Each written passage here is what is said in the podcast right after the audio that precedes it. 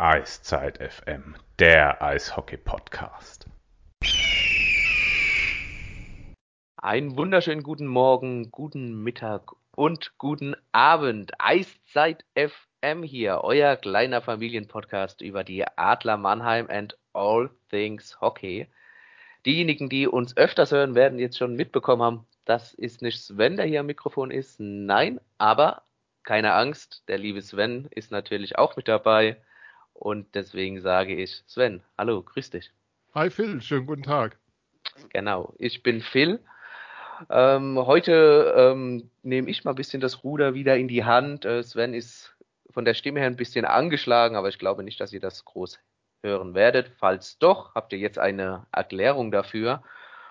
Und wir nehmen am Samstagmittag auf, also genau zwischen dem Spiel Bremerhaven und Wolfsburg als Gegner der Adler Mannheim, sprich morgen am Sonntag geht es für die Adler nach Wolfsburg. Fünf Spiele haben die Adler momentan absolviert, Sven.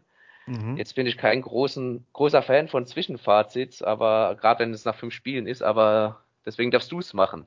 Äh, naja. Wie gefallen dir denn die Adler nach den ersten fünf Saisonspielen? Wir müssen ja anfangen, aber bevor wir über die Adler reden, der kurze Werbeblock, den ich mir an der Stelle erlaube. Ihr könnt uns folgen bei Twitter, Instagram, Facebook. Ihr könnt uns ein Like da lassen bei den Bekannten, also bei Facebook zum Beispiel. Ihr könnt uns aber auch unterstützen unter steady.de slash eiszeitfm.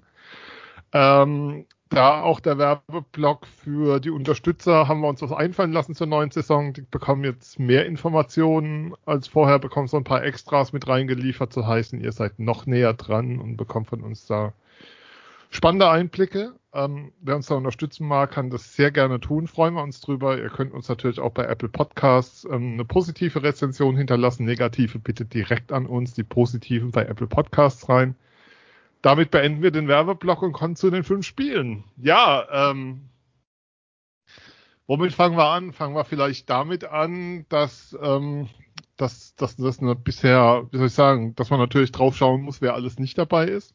Also wenn man das mal so aufzählt, dann kommt da eine ganz gute Mann, dann kommt da ganz gute Reihen bei rum, wenn man jetzt drauf schaut, mit Iskakov, mit Mellard, der nicht dabei war, ähm, Eisenschmied, War draußen, Lechtivori, Elias wird und so weiter und so fort. Ähm, you name it. Ähm, das ist einfach, das muss man schon ein bisschen reinbeziehen, aber aufgefallen ist, dass die Adler momentan anders spielen, wenn man so quer über die Spiele geht, als es bisher getan haben. Also es ist, es ist kein Zauber-Eishockey und das ist eigentlich auch nicht so dieses Power-Eishockey, was man so unter Pavel Groß schon gesehen hat, wenn man jetzt an die Meistersaison denkt oder auch an die Vorrunde letztes Jahr. Ich glaube, das kann man schon ein Stück weit drauf beziehen, ähm, was da, was da fehlt zurzeit. Ähm, ich finde, der Mannschaft fehlt es teilweise an Dynamik im Spiel. Da wirken die Beine manchmal schwer. Das war nicht nur in Straubing zu sehen, sondern das war auch die Woche jetzt gegen Krefeld und Teile vom Spiel gestern gegen Bremerhaven so. Aber was die Mannschaft momentan auszeichnet, ähm, da nehme ich natürlich das Spiel in Berlin so als einen großen Faktor raus, ist eine sehr, sehr stabile und geordnete Defensive. Also sie arbeiten sehr, sehr gut, sind hochdiszipliniert und das bei dieser Ansammlung von Stars würde ich das momentan so als das Merkmal rausstellen, dass die Mannschaft ja ähm, eine hohe Disziplin auf dem Eis zeigt und eine hohe Arbeitsmoral zeigt und sich die Siege momentan jetzt nicht zwingend erspielt ähm, das, das war ja in keinem der vier Siege bisher der Fall, sondern die auch dann erarbeitet und auch verdient erarbeitet. Also das gestern war, glaube ich, so ein Spiel, wie es Pavel Groß sehr mag. Sehr eng und das Team hat, hat sehr, sehr gut gearbeitet. Wenn ich dann dran denke, ähm, die letzte Strafzeit von Nico Kremmer, drei Minuten 30 oder was vor dem Schluss. Und das PK arbeitet so gut und aggressiv, ähm, dass die Bremerhavener, glaube ich, 1,50 brauchen, bis sie in die Formation kommen und schaffen es dann auch nicht mit 6 gegen 5 noch was zu kreieren auf dem Eis, dann ist es sehr auffällig. Ein Faktor, den man natürlich auch nicht unerwähnt lassen darf bisher bei dem Start, ist ähm, Felix Brückmann, der sozusagen seit Dennis Endras verletzt ist, seit dem Spiel in Straubing, durchgängig im Eis steht, durchgängig auf dem Eis steht, zwei Shutouts in vier Spielen, das ist eine brutale Bilanz. Äh, überragende Paraden auch gegen Nürnberg gezeigt. Ähm, da war das mit der Defensivleistung in dem Spiel nicht so gut, da hat man es dann eher auch erkämpft. Und ja, ist, der Faktor ist für mich so ein starker Brückmann plus ähm, viel Arbeit im Team und äh, viel Willen und Kampf und spielerisch ist da noch viel Potenzial nach oben. Das ist so mein Fazit nach fünf Spielen. Ja, definitiv. Also es sind meiner Meinung nach auch äh, viele, viele leichte Fehler drin. Gerade gestern hast du dann gehabt, als äh, Schaden so ein No-Look-Pass vor den eigenen Slot spielt, äh, Bremerhaven, da zum Glück aus Adlersicht äh, nicht die Fähigkeit besaß, äh, dieses Geschenk zu nutzen. Auch Larkin im Aufbau mal einen haarsträubenden Fehler gespielt.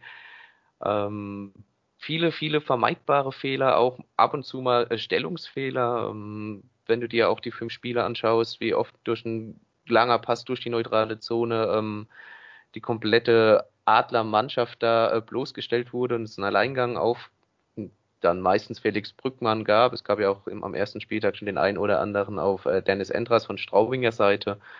Aber ja, das sind so die Punkte. Und auch wenn du sagst, noch nicht so wie in der vergangenen Saison, äh, sieht man trotzdem, finde ich, die ein oder andere Parallele. Äh, zum Beispiel was das Tore schießen angeht. Also die Adler haben ja einen Rendulic, einen Nigel Dawes etc. geholt, auch ein äh, Ruslan Iskakov, der jetzt momentan verletzt ist, um sich, äh, wie Axel Alavara es genannt hat, leichter Tore zu erzielen. Meiner Meinung nach tun sie sich damit immer noch sehr, sehr schwer. Sie spielen sich zwar Chancen heraus, ja, die sind da, aber äh, ja, sie sind nicht immer hochkarätig und mhm. Sie, äh, sie nutzen sie einfach nicht, die Chancen, wenn sie sie haben. Also da müssen sie ein bisschen kälter vor dem Tor werden, im wahrsten Wobei Sinne ich da widersprechen würde ein Stück weit, weil letztes Jahr reden wir über jede Menge High-Scoring-Chances. Also, ähm, wenn ich mich da zurückerinnere, was da liegen lassen wurde, das war der helle Wahnsinn. Und dieses Jahr ist es so, dass das Chancen sind, die, die zwar da sind, aber die prozentual mit Sicherheit weit unter dem liegen, ähm, was du letztes Jahr hattest, also was die Qualität der Chancen angeht. Ähm, aber es ist so, dass es Neuzugänge gibt oder Rückkehrer gibt. Nehmen wir einfach mal Borna Rendulic, bisher zwei Assists. Also das ist bisher, wie soll ich sagen, er braucht noch Anlaufzeit. Die hat er auch das letzte Mal gebraucht, also vor zwei Jahren, als er in Mannheim war. Aber das ist noch nicht der Rendulic, glaube ich, den alle in Mannheim erwarten, den wir da gerade sehen, um jetzt mal einen rauszugreifen. Ja, absolut. Also wir haben es ja schon auch in unserer Vorschau gesagt. Rendulic war einer vor, vor zwei Jahren, der Anlaufzeit gebraucht hat. Wir sind eigentlich davon ausgegangen, dass er es dieses Mal nicht braucht. Anscheinend braucht er es doch. Er ist schon einer, der ein bisschen noch nach den ersten fünf Spielen zumindest unter dem Radar läuft oder sagen wir mal nicht das abliefert, was man sich von ihm versprochen hat, nämlich dann ähm, auch Tore letztendlich. Ein ganz anderer, der dagegen äh, trifft, wie er will, zumindest mal in den vergangenen drei Spielen, ist gerade äh, Leon Bergmann. Wie nimmst du den denn wahr? Ja, überraschend. Ähm, man kann ja, wie soll ich sagen, man kann ja auch seine Meinung revidieren, die man über Transfers hat. Also mich hat er, als er in der Zwischenzeit in Mannheim war, ähm, diese, diesen Magenta Sport Cup überhaupt nicht überzeugt in der Phase. Da war er nicht präsent und du hast auch nicht das Gefühl gehabt, dass er vom Kopf her da war. Und ähm, das hat sich, das hat sich deutlich geändert. Ähm, spannend ist immer noch, dass er, dass er nicht Center spielt. Ich glaube, das könnte er auch. Ähm, was da halt dazu kommt, ist ein, ist ein unglaublich guter Schuss, ein starker Abschluss. Ähm, sind aber, weiß gar nicht, ob alles Überzahltore waren bisher von den, von den dreien, aber zwei auf jeden Fall. Ähm, das war bei den Punkten vorhin, habe ich das noch unterschlagen. Die Adler haben ein starkes Powerplay bisher. Also die Tore, Tore fallen.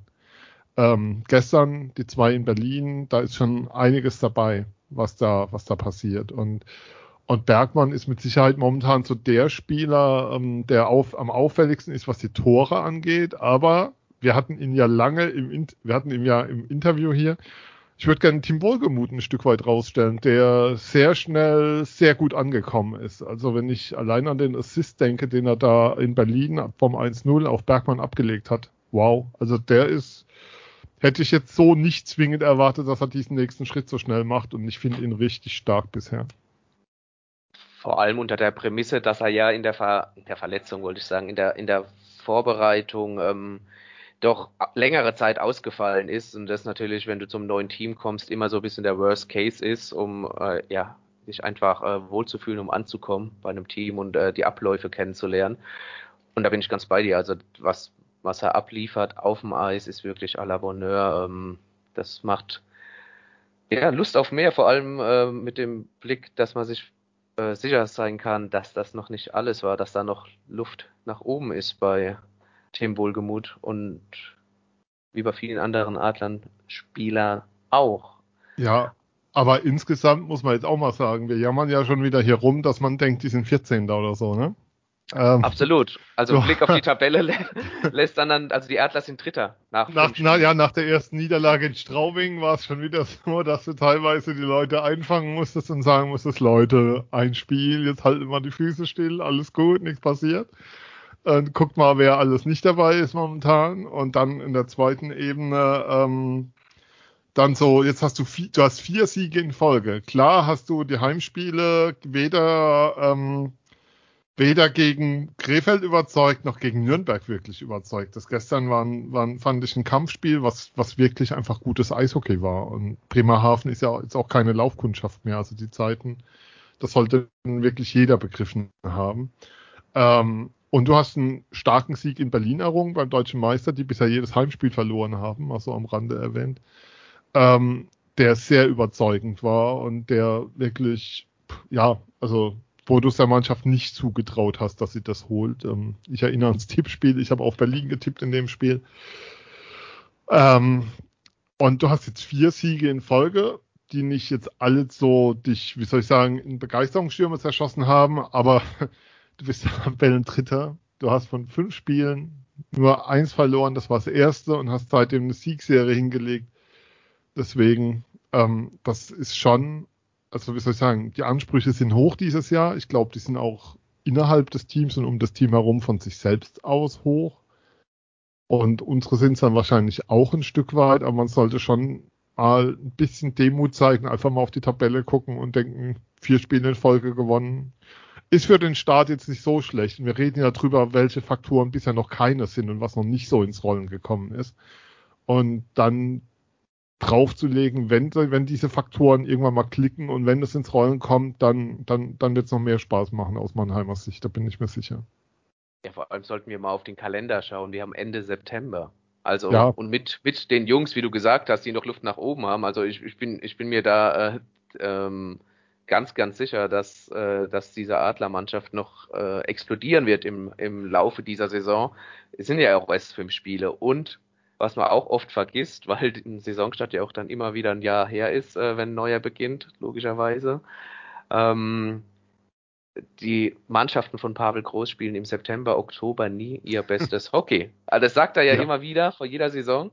Und ähm, die, die laufen, nehmen wir mal vergangene Saison aus, als der Zenit so hoch kam, aber das war in, ja eine Ausnahmesituation oder eine Ausnahmesaison auch. Äh, die laufen eigentlich in Richtung Playoffs heiß und äh, sind dann da, wenn es drauf ankommt.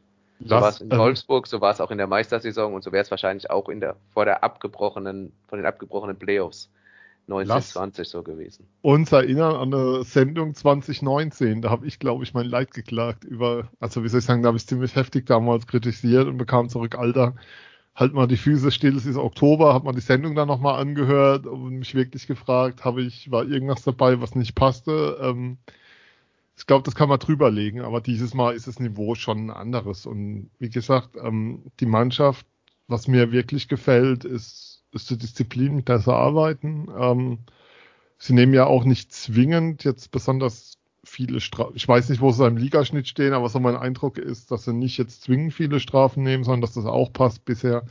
Also da passt schon, da klickt schon relativ viel und wenn man dann noch sieht, wer alles noch zurückkommt jetzt demnächst und welche Spieler ja auch eine Anlaufzeit brauchen in der Liga, dann ist das alles. Also, wie soll ich sagen, das ist schon sehr, sehr ordentlich. Also gerade so ein Spiel wie das, wobei auf der anderen Seite so ein Spiel wie in Berlin legt natürlich dann auch den Maßstab für eine Saison, was möglich ist, auch ohne neun. Ja, natürlich. Also du, du hast halt einfach den wahrscheinlich am besten, tiefsten Kader, Kader, besetzten Kader ähm, der Liga und ähm, und wie du ja sagst, es, es, passt, es passt ja auch. Es ist schon sehr, sehr viel und sie finden immer wieder Wege, Spiele zu gewinnen. Ohne Glanz und Gloria, aber das haben sie in der Meistersaison, wir erinnern uns, oder auch in vergangenen Saisons auch nicht getan und haben sie trotzdem Rekorde aufgestellt und auch Meisterschaften gewonnen. Ähm, Aber ja. Noch kurz ergänzend dazu, ähm, vielleicht auch noch ein Punkt, wo man sich, man muss sich ja auch manchmal selber so ein bisschen, bisschen, wie soll ich sagen, gerade rücken oder so ein bisschen die Erwartungen auf ein, auf ein Normalmaß wieder schieben. Ähm, als Holzer das Tor macht gegen Krefeld, jubelt er und das Team dermaßen ausgelassen, dass ich mich im ersten Moment gefragt habe, was jubeln die da? Das ist Krefeld. Die haben bisher in jedem verdammten Spiel, in den drei Dingern, die sie gespielt hatten, sechs Gegentore bekommen. Die haben auch in Mannheim jetzt nicht unbedingt überzeugt. Sie standen defensiv einfach gut und waren unangenehm. Und dann musst du ja einfach nochmal klar machen, hör mal zu, es ist ein DL-Spiel. Die haben, die haben jetzt noch den extra Punkt geholt. Das Team hatte den Willen, das Spiel zu gewinnen. Und das war auch das, was rüberkam in dem Holzer-Interview danach. Und das dann trotzdem zu würdigen und diesen Willen zu würdigen, ähm, mit dem das Team dann das trotzdem gezogen hat, ist schon was, wie soll ich sagen, ähm, auch ein Sieg in der Overtime gegen Krefeld ist was, wo man dann durchaus mal einen Haken dran machen kann, soll und was auch so ein bisschen, wie Pavel immer sagt, Respekt vor dem Gegner. Ich finde, das ist schon ein Punkt an der Stelle, ähm, den man auch nochmal nach außen bringen sollte, im Sinne von, es ist wichtig, den nicht zu verlieren. Und es ist wichtig, den zu haben und, ähm, und den dann auch in so einer Situation zu haben, sich das gewahr zu werden, dass es eben nicht einfach so ist, dass du 56 DL-Spiele machst und dass du einfach jedes von selbstverständlich gewinnst, weil du einfach diesen Kader hast, sondern dass dann eben auch mal ein OT-Sieg unter der Woche gegen Krefeld, ja, was ist, wo man vielleicht nicht, wo jetzt nicht alle zwingend happy sind damit, aber wo die Ausstrahlung vom Team danach schon ist, geil, wir haben auch das gezogen. Definitiv, gerade nach einem 0 zu 2 Rückstand. Ähm, das, diese Moral musst du natürlich auch würdigen. Auch wenn Krefeld die ersten drei Spiele unterirdisch gespielt hat und natürlich da ganz viel Unruhe herrscht, ähm, sind da rein von den Namen her auf dem Papier ja nicht nur Blinde unterwegs. Also da, da musst du auch erstmal so ein 0 zu 2 nochmal drehen, vor allem wenn du so schlecht in die Partie kommst, wie es die Adler die ersten zwei Drittel äh, waren. Aber wenn wir von Heimspielen reden, Sven, dann äh, müssen wir natürlich auch über eine ja, Aktion reden, ähm, die im, vor dem Spiel gegen die Nürnberg Ice Tigers erfolgte. Ein Tribut, nämlich an Udo Scholz, den langjährigen Stadionsprecher und im Juli 2020 äh, leider zu früh verstorbenen Udo. Ähm, ja, eine sehr schöne Tributvideo äh, wurde ihm gewidmet. Sein ja, das Banner mit seinem Namen wurde unter das Hallendach ähm, gehängt. Ähm, Matthias Binder hat noch, der Geschäftsführer der Adler, hat noch eine Rede gehalten. Ähm, du hast live für Insta auch noch ein Video gemacht von der Tribüne aus.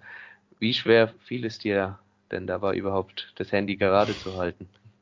Ich glaube, das war die Rettung an der Stelle. Ähm, diese Professionalität im Sinne von, ich will das jetzt einfangen für die, die daheim sind und die nicht in der Halle sein können. Ihr könnt euch das alle noch anschauen. Es ist bei Instagram in unserem Account verfügbar. Ähm, hat sehr geholfen in dem Moment. Ähm, als dann, es gibt ja jetzt auch noch den Udo Scholz Platz vor der Arena, der, ja. der jetzt auch dauerhaft dort integriert ist. Wer da nochmal tiefer rein will, ähm, wir haben ja damals auch eine Sendung gemacht mit Flo, der dann noch dabei, der, der damals wieder zurückkam, ähm, eine Sendung zum Tod von Udo. Ähm, ja, das war schon bewegend. Dann das Banner hoch und so, das war, puh.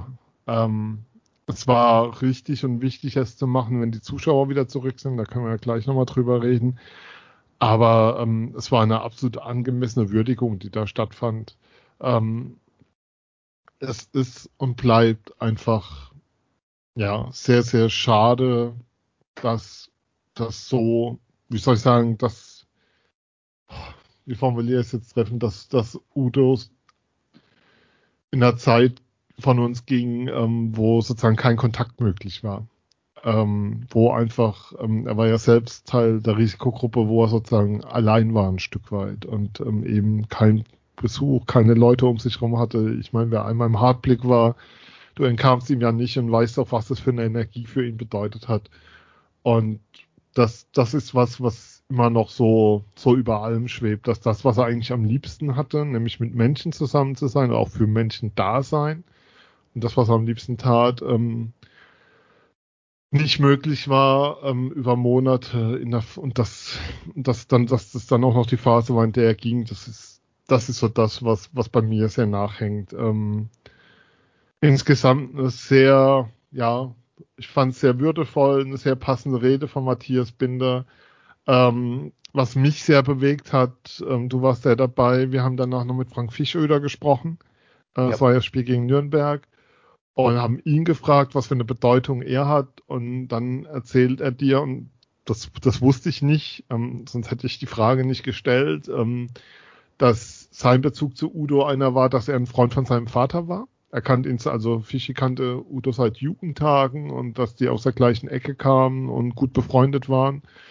Und dass bei Fischi nochmal der Tod seines Vaters hochkam, der jetzt im Sommer verstorben war. Und das fand ich, das war dann nochmal so ein Moment, da stehst du echt neben dran und denkst so, pff, wieso habe ich jetzt diese Frage gestellt müssen, so mhm. ungefähr. Das, das war sehr, sehr bewegend. Also es war ein sehr persönlicher Bezug, der da nochmal reinkam, den, den ich so überhaupt nicht auf dem Schirm hatte, sondern mein Bezug war da eigentlich eher was, was er für die Jungadler bedeutet hat auch.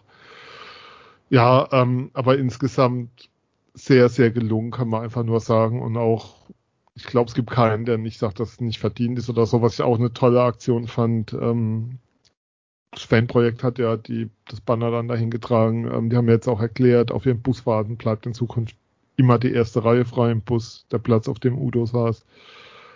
Puh, also ähm, er ist nicht, also er ist zwar gegangen, aber er ist immer noch da und wird auch immer da bleiben und das, das, das ist jemand, den, den wirst du nur ja gerecht, indem du in der Erinnerung entsprechend würdigst.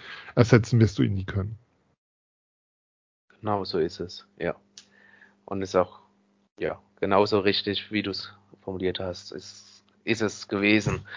Ähm, aber Rückkehr von, von Fans. Äh, angefangen Champions Hockey League Spiel mhm. gegen Cardiff. Ähm, jetzt waren gestern knapp über 7000 da bei äh, Cardiff und ähm, vor allem dann Nürnberg und Krefeld haben sie, äh, waren es deutlich weniger. Ähm, also offiziell waren es gegen Krefeld ja mehr. Das hat mich sehr erstaunt. Ich habe es nur am Fernseher sehen können, aber das sah auch, nicht, ja. nach, nicht nach so furchtbar viel aus, was ich da. War über 6000 äh, ja, was offiziell, offiziell, wobei man da wahrscheinlich doch sagen muss, dass sie da die Dauerkartenbesitzer dann doch wieder mit eingerechnet haben, die sich an diesem Abend vielleicht nicht in der Arena haben blicken lassen. Ähm, verständlicherweise natürlich an einem, an einem Dienstagabend. Ähm, ja, aber wie, wie hast du die Fanrückkehr an sich wahrgenommen in Mannheim? Ja, ich fange mal, ich gebe mal einen kurzen Einblick in mein Seelenleben. Ähm, die, die letzte Saison war richtig hart. Und zwar ähm, ist es ja wie soll ich sagen, sowohl der Podcast als auch die Berichterstattung über die Adler. Klar, ich schreibe für die BNN. Ähm, bei dir ist es ein Hauptberuf, bei mir ist es ja ein reines Hobby. Also bei mir ist es ja so ein Nebenerwerb, ähm, mit dem ich nichts äh, irgendwie finanzieren könnte oder so. Und du kommst dann in diese Halle, wirst durch die dunkle Halle geführt und sitzt dann oben fest auf deinem Platz ähm, und schaust dann das Spiel und machst dann per Teams deine Pressekonferenz und bekommst dann per WhatsApp über den Presseverteiler ähm, die Antworten der Spieler zurück. Tolle Arbeit des Adler Presseteams an der Stelle, keinerlei Kritik. Ähm, wer da irgendwas reininterpretiert, no way. Das war, das war wirklich toll, wie die durch das Jahr uns geleitet haben. Dafür auch nochmal vielen Dank. Ähm, und gehst dann wieder raus. Aber das, was für mich die Spieler ausmacht, ist gar nicht jetzt natürlich das Spiel an sich, und ähm, aber vor allem auch Leute treffen, in Drittelpausen jemanden sehen, vom Spiel jemanden sehen, Kontakte quatschen, die Atmosphäre, ähm, das, da war nichts davon da. Und ähm, das letzte Jahr, und ich weiß, dass viele mir gesagt haben, du darfst immerhin das Spiel sehen, bin da furchtbar neidisch drauf und ich so, wir können gern einmal tauschen. Ich bin mir sicher, danach wirst du es nicht mehr wollen. Ähm, und das hat bei mir unglaublich viel Energie gezogen und auch richtig Energie gekostet das letzte Jahr. Also es war ähm, zwischendrin mal so weit, dass mich gefragt hat, ob ich das überhaupt noch machen will. Will ich das noch? Kann ich das noch? Ähm, Habe ich die Energie dafür, das neben einem vorderen Hauptberuf und Familie zu tun? Und dann kam ich gegen Cardiff rein, komme in die Halle und sehe einfach Publikum. Und die Halle ist schon dunkel. Ich war jetzt nicht so furchtbar früh da. Ich glaube, war kurz nach sieben da. Und du siehst schon so die Kurve hinten und du siehst die Leute. Und ich hatte Gänsehaut. Ich hatte Tränen in den Augen. Und ich habe nach drei Minuten gedacht, klar willst du das weitermachen, weil es einfach dein Wohnzimmer ist hier, verdammte Scheiße, und weil es unglaublich viel Spaß macht, hier zu sein. Und dann triffst du in der ersten Drittelpause ähm, paar Hörer von dem Podcast. Ähm, man trifft sich dann ähm, vom Stand, dann kommt noch einer vorbei und dann stehst du da in der ersten Drittelpause zu viert oder zu fünft rum und quatschst einfach, als sei alles wie, alles wie früher in Anführungszeichen. Ist es ja nicht, aber vom Gefühl her. Und dieses Gefühl wieder zu haben, ähm, ich glaube, ich kann mir nicht vorstellen, dass es vielen Fans anders geht. Ähm, das, das ist mit das ist mit nichts aufzuwiegen, das, was drumherum wieder da ist jetzt. Und dass die Zuschauer zurückkommen, ähm, Felix Brückmann meinte, es ist ein anderes Spiel mit Zuschauern. Es ist ein anderer Sport. Und, und ähm, vom Persönlichen her ist das eine ganz, ganz tief emotionale Sache für mich, dass, dass es wieder, dass die Zuschauer wieder in die Arenen zurückkehren und wieder dieses, ja, dieses Erlebnis und diese, diese Spiele zu dem machen, was sie für mich eigentlich sind. Ja, das hast du jetzt sehr schön zusammengefasst, weil genau so ist es. Ähm, also, äh, interessant fand ich den Punkt, äh, dass die Spieler sagen, natürlich es ist ein ganz anderes äh, Spiel mit den Zuschauern. Ähm, klar, das haben sie in der Vergangenheit auch gesagt. In der Vergangenheit wurde aber auch oft gesagt, ähm, ja, nee, wir sind da im Tunnel, wir, wir, wir hören da gar nicht so darauf, wenn, äh, wenn wir auf dem Eis sind, was da jetzt auf den Rängen genau äh, abgeht, was da gesungen wird, etc. Ähm, und deswegen fand ich es umso schöner, dass es jetzt doch dann im Nachhinein war, wo doch äh, jetzt nach dem einen Jahr, als keine Zuschauer da waren, ähm, äh, merken auch die Spieler krass diesen Unterschied, wie es ist, dann doch vor Publikum zu spielen. Und dass sie es, wie sie auch selbst gesagt haben, ja, zum Großteil ja auch fürs Publikum tun.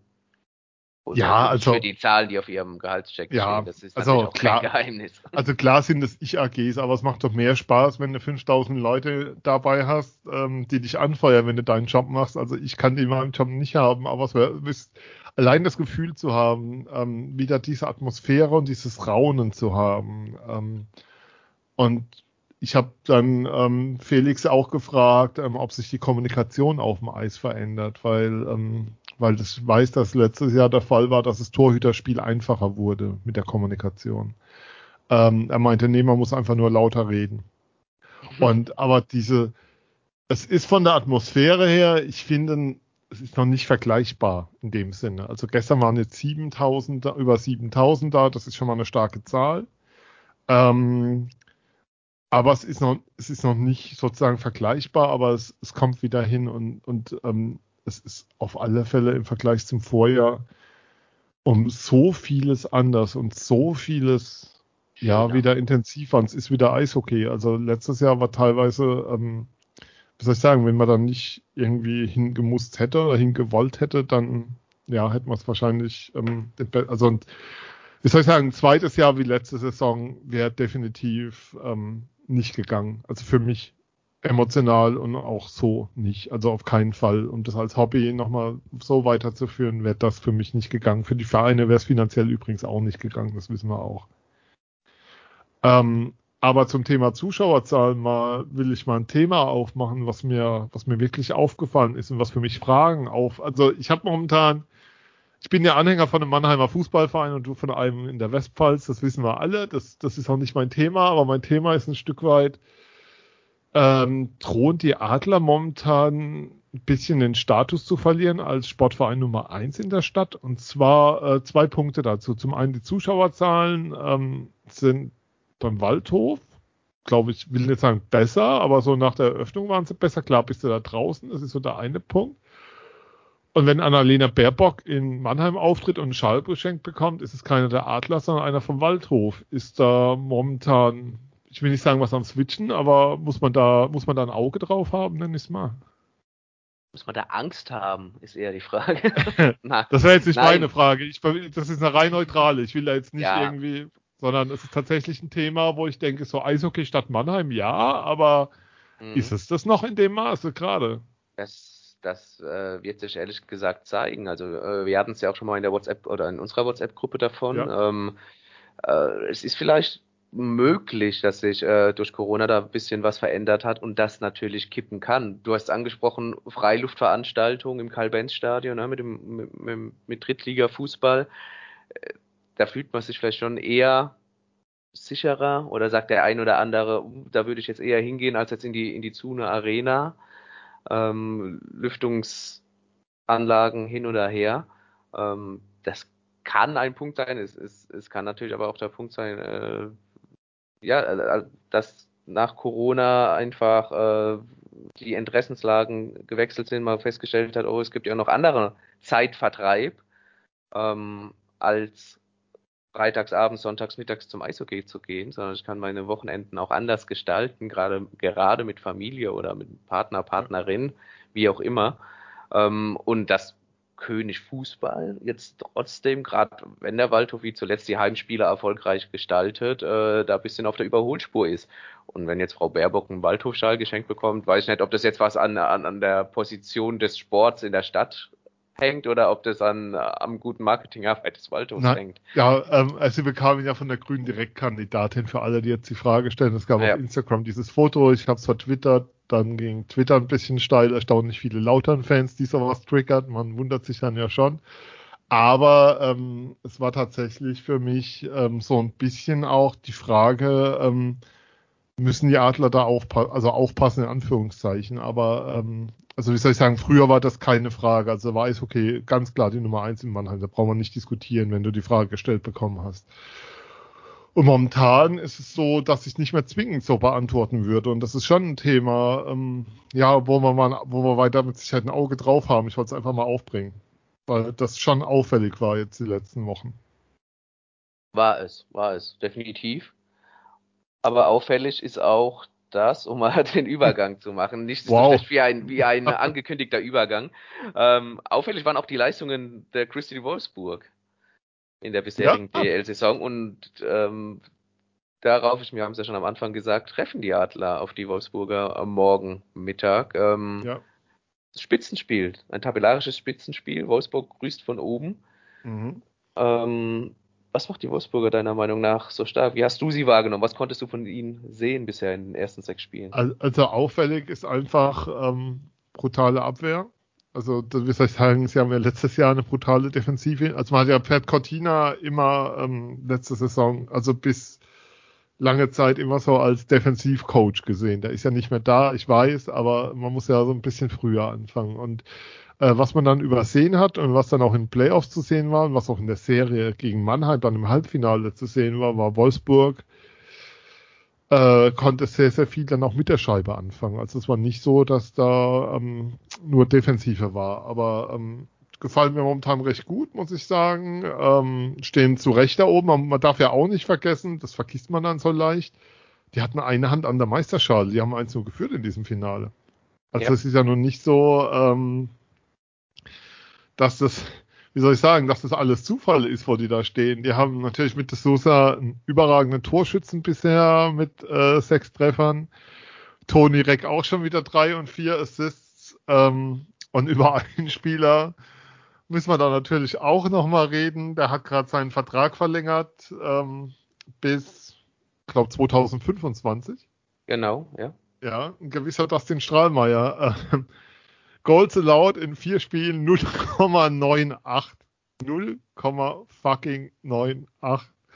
Und ähm, eine Fangquote von 97,01 Prozent, zwei Shutouts. Chad Pickard hinten dran äh, zwei Spiele gemacht, laut Goals allowed 1,50, äh, was jetzt auch nicht so furchtbar viel ist. Shutouts einer. Das heißt, sie haben drei Shutouts in ihren bisherigen sechs Spielen. Und wenn man nach dem Erfolgsfaktor von, Gre von Krefeld, sage ich schon, von Wolfsburg sucht, dann ganz kleine Abwehr. Also Mike Stewart hat da ähm, anscheinend viel fortgeführt von dem, was er vorgefunden hat. Und hat es, hat es noch ein Stück weit verfeinert, hat da die entsprechenden ähm, Stürmer noch gefunden dazu, also die jetzt auch die Tore machen. Ähm, also das, das sieht gut aus. Das, sie haben ja auch gestern ähm, nicht unverdient in Berlin gewonnen, muss man einfach sagen. Ähm, und ihnen kommt natürlich auch entgegen, sie müssen sich vom letzten Jahr nicht so sehr umstellen, was die Stimmung angeht auf den Tribünen. Also 1200 Zuschauer im ersten Heimspiel, 1146 oder was das waren, ist natürlich ist ja, natürlich ein Trauerspiel, können wir jetzt nicht anders sagen. Also ähm, leider, leider nichts Neues in Wolfsburg. Also ja. jetzt, wenn du ganz böse sein willst, kannst du auch sagen, sie haben sich auch davor nicht umstellen müssen auf auf, ja, auf ohne, ja, das war, genau.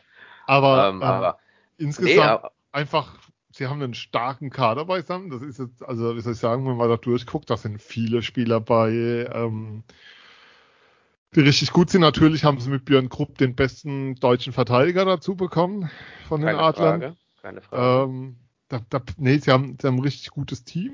Das ist ein sehr tiefer Kader, da ist schon Qualität da. Den, die sind vielleicht auch von der Corona-Krise finanziell nicht so betroffen wie andere Teams, muss man ja auch immer wieder erwähnen. Aber ähm, das soll den Erfolg nicht schmälern, den sie haben. Und das soll auch die Qualitäten nicht schmälern, die sie haben. Bei Strahlmeier, ähm, wie soll ich sagen, ich finde es, also kann man ja auch sagen, die Vertragsverlängerung bis 2025 kam für mich etwas überraschend. Wenn man überlegt, dass Dennis Endras bis 2023 verlängert hat und alles, was man so hört, darauf hindeutet, dass die Saison 22, 23 eigentlich sein letztes Jahr in Mannheim sein wird. Und wenn man sich dann umschaut, auch nach den Aussagen von Jan Axel Alavara, ähm, dass man ungern eine Tor, eine Lizenz auf der Tor, eine Ausländerlizenz auf der Torhüterposition verbrauchen will, dann wäre Strahlmeier so der klassische Kandidat ähm, für die Endras-Nachfolge in Mannheim gewesen. Ähm, das sehe ich jetzt allerdings mit der Vertragsverlängerung, will nicht sagen, nicht für unmöglich, aber ähm, ich glaube nicht, dass das, dass der zwingend dann der erste Kandidat ist, weil ich bin mir sicher, dass er schon Gespräche in die Richtung auch gesucht wurden und dass die sehr früh geführt. Also da, ich kann mir nicht vorstellen, dass es da keine Gespräche gab zwischen Mannheim und ihm. Oder dass zumindest mal die Anfrage gab, ob da Interesse besteht, ab einer Saison, wann auch immer, ähm, nach Mannheim zu kommen. Ähm, das deswegen für mich schon eine Überraschung für Wolfsburg. Natürlich, ja, super dran, also was heißt eine super Verlängerung? Für Strahlmeier wahrscheinlich auch, ähm, der einfach die Entwicklung, die er in Schwenning gezeigt hat über Jahre, da einfach nahtlos fortführt und der letztes Jahr im DL-Finale stand. Insgesamt eine Mannschaft, wo es, wo es ich glaube, das wird ein Spiel morgen und ich habe immerhin gestern dann in unserem Kicktipp-Tippspiel, was es seit der Saison auch gibt, wer da noch teilnehmen will, Kicktipp, Eiszeit FM findet man, ähm, den Spieltagssieg errungen, keine Ahnung wie, nachdem ich die Woche null Punkte geholt hatte, aber ich glaube, das wird ein Spiel, wo es drauf ankommt, einfach weniger Fehler zu machen als der andere und das erste Tor wird ganz entscheidend sein, weil ich glaube nicht, dass wir viele Tore sehen werden. Es treffen immerhin zwei Teams aufeinander. Das eine mit drei Shutouts, das andere mit zwei. Da, da wird ein, also meine These ist, wenn wir morgen drei Tore sehen im Spiel, ist es richtig viel. Genau so ist es. Äh, enges, unangenehmes Spiel für beide Mannschaften. Mhm. Äh, wer da kommt es darauf an, Fehler zu vermeiden, wie es in jedem Spiel drauf ankommt, aber da ganz besonders, weil einfach beide Defensivreihen so stark stehen. Ähm, zum Kicktipp, ja, Sven, äh, Prinzip blindes Huhn, ne? das auch mal ein ja. Korn trifft. Äh, aber es sei dir natürlich gegönnt, bei aller harten Konkurrenz, die dort herrscht. Äh, ja, der Hass der ist riesengroß, der Community. Ja, es wird mit viel Dreck geworfen, weil es bleibt ja immer ein bisschen was hängen. Ähm, nee, ja. Und kurz zur Korrektur, äh, wenn ich, ich sage. Links hinter dir. Und das zu Recht. Äh, und das ist auch gut so, meine Damen und Herren. Nein, ähm, kurze Korrektur, wenn ich natürlich sage, die Wolfsburger äh, grüßen von oben, dann meine ich natürlich den zweiten Tabellenplatz und äh, nicht den ersten durch die zwei Punkte gestern in Berlin und dadurch, dass München äh, drei gegen Düsseldorf geholt hat, ähm, ist äh, Wolfsburg jetzt Zweiter und äh, Mannheim Dritter, aber ich glaube, das sollte dann auch, weiß natürlich jeder, jeder hat ja jeder ja. die äh, DL-Tabelle äh, zu Hause im seinem, Kopf im, im, Kopf und im Wohnzimmer hängen. Äh, Aber man muss schon mal sagen, ähm, Wolfsburg vier Siege in der regulären Spielzeit, einer in Overtime und eine Overtime-Niederlage. Die haben nach 60 Minuten noch kein Spiel verloren. Das ist eine, das ist eine geile Bilanzpunkt. Also das ist, das ist brutal gut. Und das ist auch für ein, wie soll ich sagen, das ist schon, ähm, also ich habe gesagt, sie haben einen guten Kader, aber da, die Bilanz gibt der Kader eigentlich nicht her, die sie da gerade haben. Und das ist schon wow. Also es ja, ist ein sie haben, guter Start. Jetzt müssen, genau. wir, jetzt müssen wir hier nicht in die Overreaction verfallen, aber sie spielen schon am oberen Limit momentan. Genau, das ist, wird jetzt spannend zu verfolgen sein, ähm, wie, wie es weitergeht. Wir können jetzt, Stand jetzt natürlich auch nur festhalten, sie haben einen super Start hingelegt. Sie haben einen Start hingelegt, der, wie du gesagt hast, vielleicht nicht äh, absehbar war anhand dessen, was auf dem Papier steht, dass Mike Stewart ein guter Trainer sein kann, hat er in, in Augsburg schon nachgewiesen, dass es auch in die andere Richtung gehen kann. Relativ schnell hat er in Köln gezeigt. Von daher wird es sehr, sehr interessant sein, äh, wie sich Wolfsburg im weiteren äh, Spiel Verlauf, im weiteren Saisonverlauf äh, entwickelt und ich freue mich morgen auf ja, das Spiel. Ich auch, das, weil das wird so eine ähm, Nagelprobe für beide ein Stück weit. Man muss ja auch sagen, ähm, Wolfsburg hat jetzt, klar, sie haben in Berlin gestern gewonnen und in, wie gesagt, in Overtime und ähm, das ist schon, aber ja, ähm, sie hatten, sie haben die Heimspiele gewonnen gegen Schwenningen, Düsseldorf und Krefeld und ihr Auswärtsspiel in Bietigheim. Das sind jetzt nicht, auch nicht zwingend, ja, das sind Teams, die sie, die sie schlagen können und auch, und auch oft schlagen werden, also wo ich sie auch in der Serie häufig vorne sehen würde. Ähm, ja. Aber so gegen die Spitzenteams, klar, du hast in Berlin gewonnen, das ist, das ist schon ein Ausrufezeichen. Jetzt ist die Frage, halten sie das auch gegen Mannheim morgen? Und für die Adler ist halt auch die Frage, ähm, klar, du hast jetzt gegen Bremerhaven 1-0 gewonnen, du hast äh, gegen Krefeld gewonnen, du hast in Berlin gewonnen, du hast dir gegen Nürnberg 58 Minuten richtig schwer getan. Oder weiß gar nicht, wann es Siegtor für, ich glaube 58, 30 oder 57, irgendwie ja, so in der 57, Kante. Ja. Mhm. Ähm, und ja, auch für die Adler gilt es dann morgen einfach zu zeigen, stehen sie momentan so recht da oben oder waren das jetzt, ja, also es ist schon so, will nicht sagen richtungsweisend ist viel zu früh, aber es ist schon so eine, so eine Standortbestimmung für beide, ob sie wirklich da stehen, wo sie gerade stehen, zurecht. Und, und das wird spannend zu sehen sein, weil es halt auch ein Spiel wird, ja, ähm, soll ich sagen, so Pässe wie gegen Krefeld. Diese, diese Ottman Rushes darfst du da auf keinen Fall zulassen oder diese, diese Assists, weil wenn da einer reingeht, dann bist du ein Tor, machst gegen Wolfsburg viel Spaß dabei. Das hat man auch im Halbfinale gesehen letztes Jahr. Erstens das und ich glaube auch, äh, die Wolfsburger werden kälter vor dem Tor sein, als es Bremerhaven gestern war, die eine 3 zu 1 Situation haben oder 3 zu 3 auf 2 Situation. Giambo war der, war der einzige Verteidiger, der noch da war. Und ähm, Bremerhaven, ich glaube Kreuzer war es, äh, schießt dankens, oder Friesen war es, Alex Friesen äh, schießt dankenswerterweise Giambo ab, statt äh, den Puck rüber zu passen oder ins Tor zu schießen, dann an Felix Rückmann vorbei. Ähm, oder Ross Mauerman, der nach dem Konter äh, reinzieht, ein sehr guter äh, DEL-Spieler, Ross Mauerman meiner Meinung nach, aber dennoch das Tor in der Situation nicht gemacht. Diese Situation kannst du dir gegen Wolfsburg, glaube ich, nicht in der in der Häufe, Häufigkeit erlauben, wie das gestern Abend der Fall war oder wie das auch gegen Krefeld ab und zu der Fall war, weil dann dann klingelt's. Und wie du gesagt hast, äh, gegen Wolfsburg ein Tor zu schießen, viel Spaß. Ja, also das, das, ist, das ist eine große Herausforderung morgen und das wird, das wird sehr spannend zu sehen sein. Ich glaube nicht, dass es das Zauber-Eishockey wird. Also wer da morgen ähm, das erste Mal ein Spiel sehen will, der sollte vielleicht was anderes tun. Aber ähm, es ähm, wird großartig. Ja. Und äh, eine große Sportlerweisheit, noch nie war sie so wahr, wie es morgen zu einem Spiel zutreffen wird. Meiner Meinung nach, wer das erste Tor schießt, äh, ja. der ist klar im Vorteil, äh, was im Spielverlauf angeht. Und wer dann noch das zweite macht, ist er noch klarer im Vorteil. Also klarer als klar. Das ist so, so. Weil Wahnsinn. zwei ist mehr ja. als eins und das ist ja. super. Aber wenn wir gerade bei größer, kleiner und dem großen Zahlenspiel sind, mhm. äh, der anders, anders angefangen. Heute ist äh, die Wahl des IIHF-Präsidenten, also des ja. also Weltverbands. Franz Reindl, deutscher DEB-Präsident, hat seinen ähm, Hut dafür in den Ring geworfen. Ja.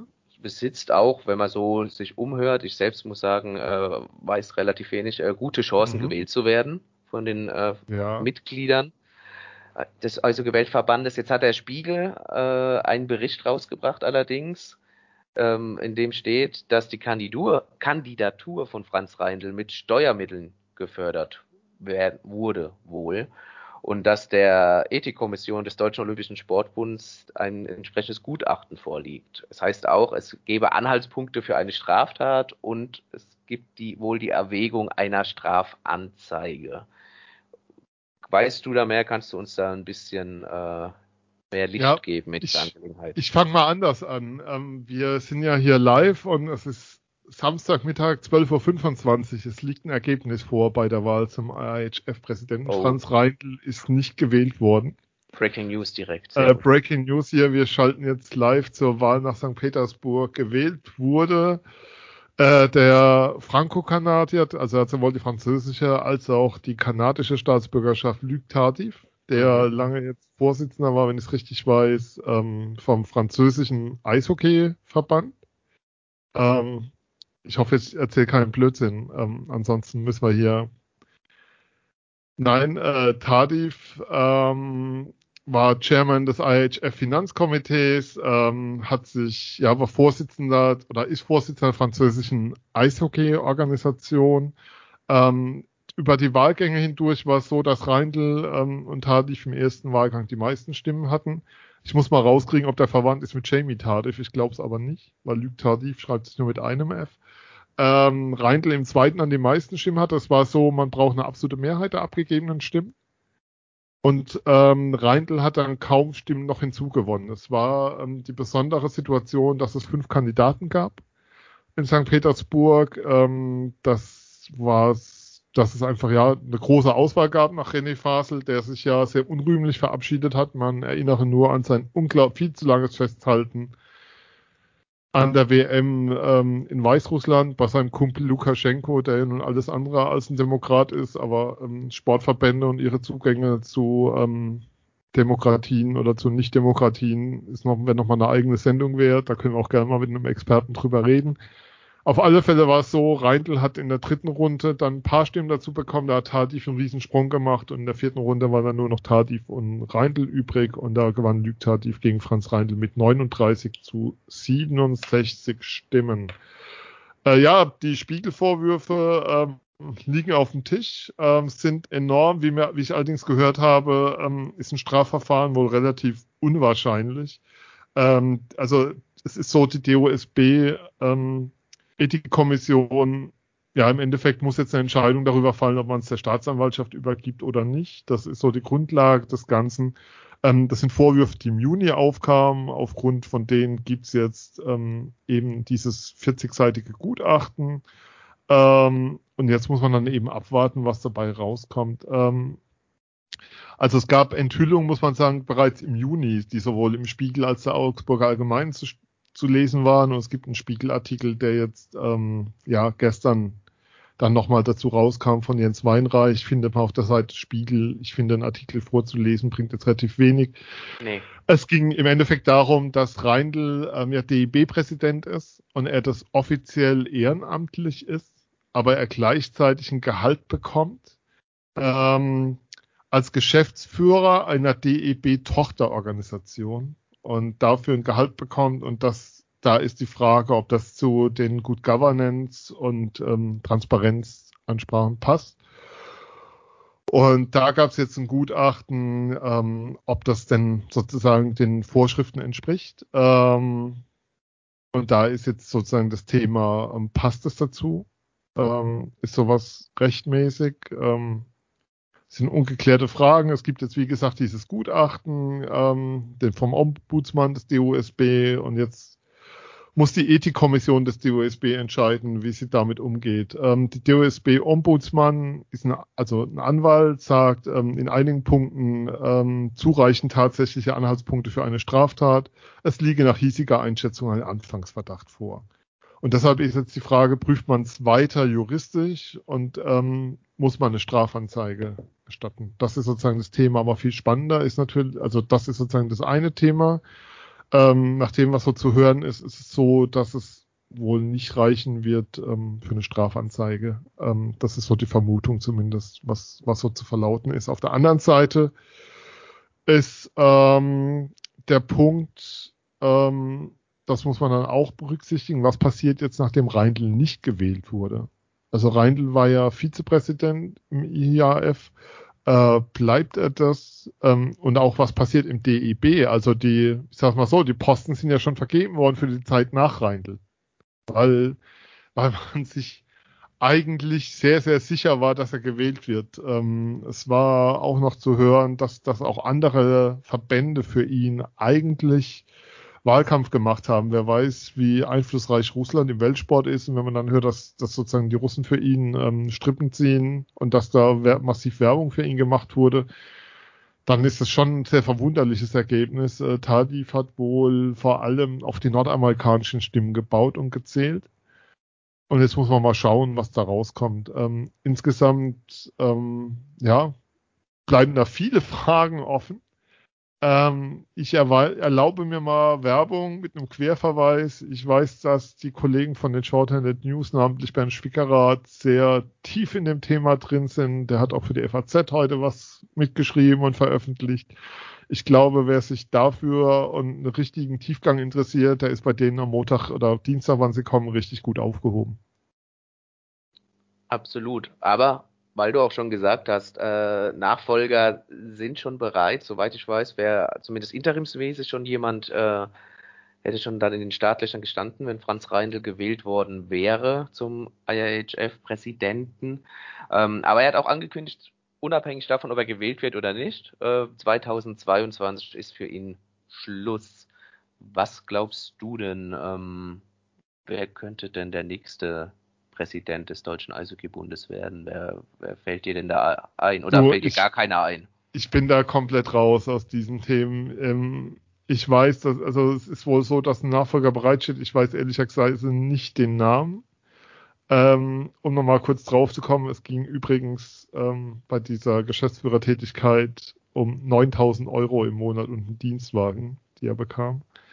Ähm, da ist dann schon die Frage, ob das so in Ordnung ist.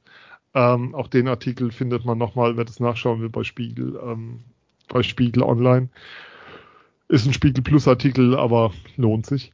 Ähm, keine Ahnung, bin da nicht tief genug drin. Also Funktionärswesen im Eishockey und im Sport allgemein interessiert mich tatsächlich dann eher bei so großen Fragen wie ähm, WM nach Weißrussland oder nicht und äh, solche Themen. Aber wer da jetzt als Nachfolger bereitsteht, das ist ja wohl auch so, dass ähm, DB einen neuen Pressesprecher wohl hat, einen neuen Geschäftsführer eingestellt hat. Ähm, da, da, ist ja, da ist ja viel in Bewegung gekommen innerhalb des letzten Jahres. Kann ich nicht zu sagen. Wäre ja, reine Spekulation. Aber gewählt werden müsste er ja trotzdem. Es ist immer noch ein Abend, äh, in das du gewählt ja, klar. wirst, dann 2022. So, so, wie, so wie es bei Sportverbänden ist, alte weiße Männer mit genau. viel Freizeit treffen sich ähm, am Abend zur Sitzung, wo sonst keiner hin kann, außer alte weiße Männer, die Zeit haben und wählen dann einen alten weißen Mann, den sie seit vielen Jahren in ihren Reihen kennen, ähm, zum Vorsitzenden, ohne zwingend auf die Kompetenz zu schauen. Was jetzt nicht bei Franz Reindl gilt, bitte nicht falsch verstehen. So ist es. Aber wenn wir gerade beim Tippen sind, ähm, und wir das Tippspiel natürlich, äh, du hast es schon angepriesen, ähm, ja auch diese, diese Runde veranstalten, dann dürfen wir diese Sendung natürlich nicht ähm, beenden, ohne dass wir noch einen Tipp für die morgige Partie in Wolfsburg abgeben. Von daher, äh, Sven, würde ich dich gern bitten, wie geht denn das Spiel morgen aus, Wolfsburg-Mannheim? Ich tippe auf ein 2 zu 1 für Mannheim. Ob nach 60 Minuten oder Overtime lasse ich mal offen. Okay, witzigerweise. Ähm, da jetzt äh, bei Kicktipp neu ist, ab dieser Saison, dass es beim Eishockey auch Ergebnisse gibt nach 60 Minuten, tippe ich ein 1 zu 1 und die Partie geht auf jeden Fall in die Overtime oder ins Penalty-Schießen. Ähm, wer dann gewinnt, das wird der Glücklichere sein an diesem Nachmittag. Da gehe ich mit. Sehr schön. Okay, Sven. Wie immer, furchtbar. Diese Einheit, diese.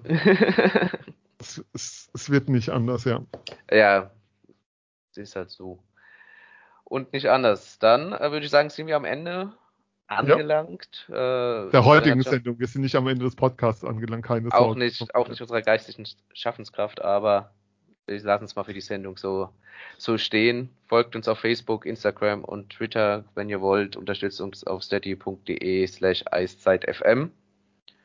Und dann bleibt mir noch zu sagen, Sven, vielen, vielen Dank heute für diesen Rollentausch und äh, für deine Meinungen und tiefen Einblicke brutale Moderation und ich kann einfach nur reden, ohne denken, ohne was vorzubereiten. Wunderbar. Machen wir, machen wir jetzt jede Woche so. Nein, ähm, wir kommen wieder. In welcher Form werden wir sehen, aber wir kommen bald wieder. Bis dann. Ciao. Freue mich drauf. Bis dann. Tschüss.